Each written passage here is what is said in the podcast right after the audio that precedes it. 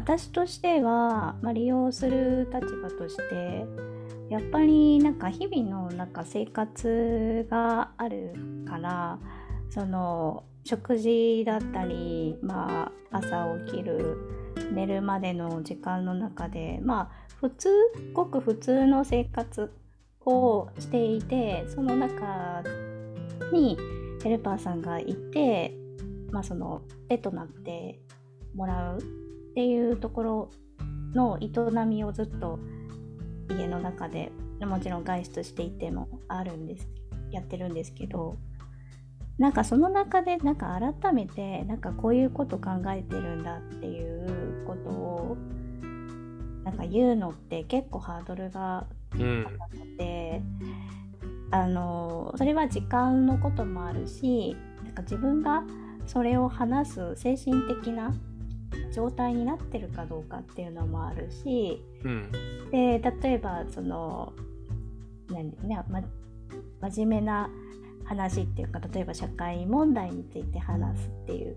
時にたまになんか議論することとかごくたまにあるんですけど、うん、でもそれってあの介助者の方も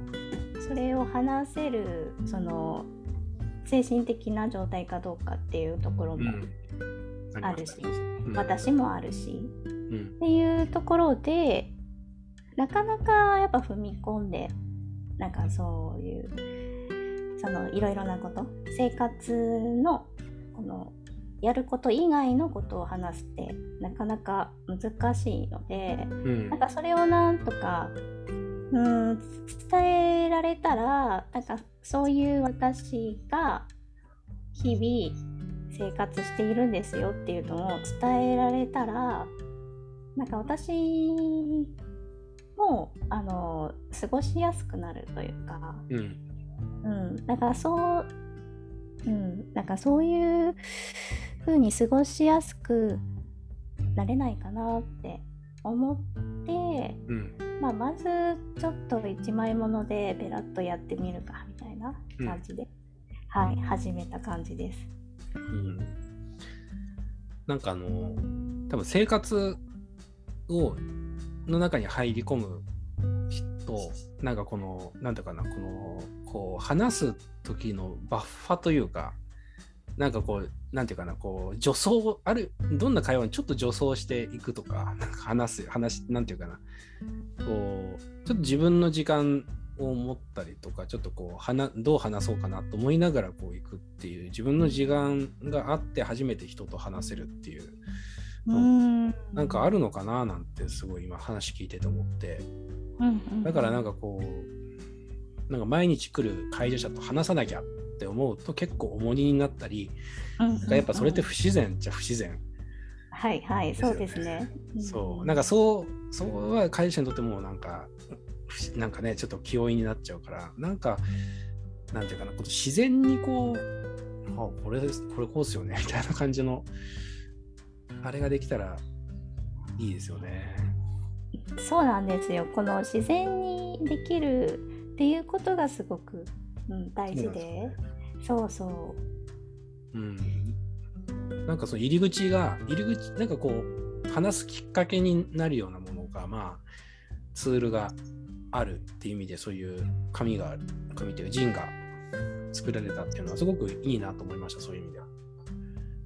そうなんですそうなんですでもちろんあのあのパソコンであの書いた字でももちろんいいと思うんですが、うん、なんか実際に私あの5年ぐらい前に実はそれやってた時もあって、うん、あのパソコンであの自分の思いとかっていうのを書いたり毎月1回やってた時も実はあったんですけど、あのもちろん文字もいいし、あでもまあ普段ちょっとね文字を書いたりとかしてるんでなんかそれもなんか義務感でやるよじゃあちょっと続かないしやってる意味がちょっとわからなくなっちゃうからでもやっぱり何かその楽しめるもの方法がないかなと思って私の表現の仕方としてはあの絵を描くっていう ことを選んでみましたね。いや、なんかあの、なんていうかな、このフリーハンドで書くって、いいですよね。なんかざっくり書けるっていうか、ざっくり表現できるっていう感じ？あの、なんか言葉にしづらいけど、この線の揺らぎとこの絵を見て共有できたらいいなっていう 部分ってなんかあると思うんですよね。なんかそのそうなんです、そうなんです。なんかそのパソコンで文字だとすごいなんか枠になんかはまっている感じで文字を書いちゃうとなんかうーそうですね。もうなんか書くことがなんか決まってきそうな感覚になっちゃうんですけど、フリーハンドでもし書けるんだったらあのフリーハンドの方がその A4 用紙1枚の中で、うん、もう好きなようにあの斜めに書いてもいいし、うん、逆さに書いてもいいしなんかもうあのどんなイラストとか線でも何でも描けるんで、うん、なんかそこが、うん、あの自由でいいなっていうふうに思いますね。うん、なるほど。そうなんです。だから、うん。どうぞどうぞ。どうぞどうぞ。どうぞはい、はい、はい、じゃあ私が。はい。なあの、あと、その、絵じゃなくても、例えばなんか写真とかでもいいかなって思うんですよ。うん、なんか好きな写真とか、あの、そこでちょっと一言コメント書くみたいなのでもいいし多分なんかそのいろんな表現の仕方があるのでなんかもし今、えーと、解除を利用しているあの方でなんかもう自分のできるなんか表現の仕方でなんかぜひなんかやってみてほしいなって思います、いや思います。なんかそれでそれがどんな結果をもたらすかっていうかどういうことにつながっていくのかってなかなかあの先にならないとわからないと思うんですけどでも思うのは、なんかこの、なんだろう、自分が何を大事にして生活しているか、生きているかっていうことを、あの言語化したり、あと絵とか、なんかも言葉にならない部分も含めて共有できると、なんかその解除の関わり方も変わってくるし、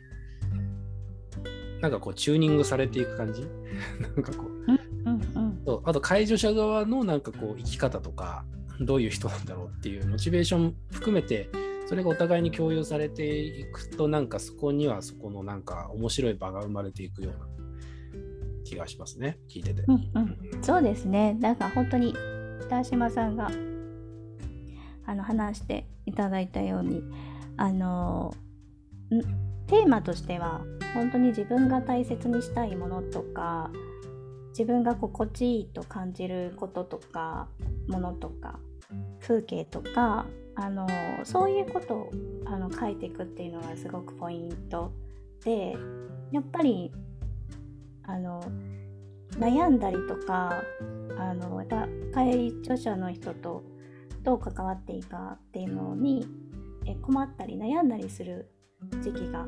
必ず出てくると思うんですけどうん。その中でも